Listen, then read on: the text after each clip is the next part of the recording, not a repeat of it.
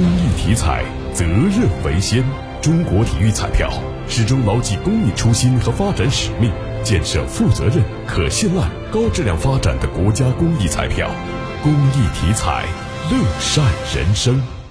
交通运输部表示，要鼓励各地为货车司机提供免费的核酸和抗原检测服务，全力提升货运物流的运转效率。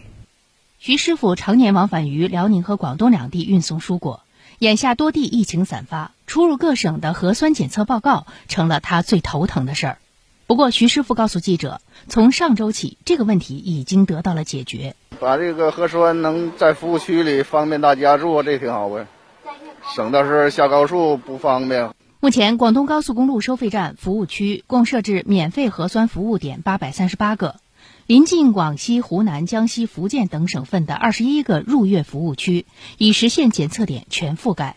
原有的粤港澳停车专区的基础上，呃，新增设立了我们入粤货车的停车专区。进入服务区以来，就由专人引导进行测温、验码以及登记等相关工作，实行全面闭环管理。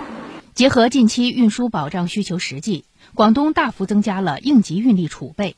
其中，省级道路货运应急运力规模在原有基础上增加了百分之五十，应急货车总数达到一千六百五十辆。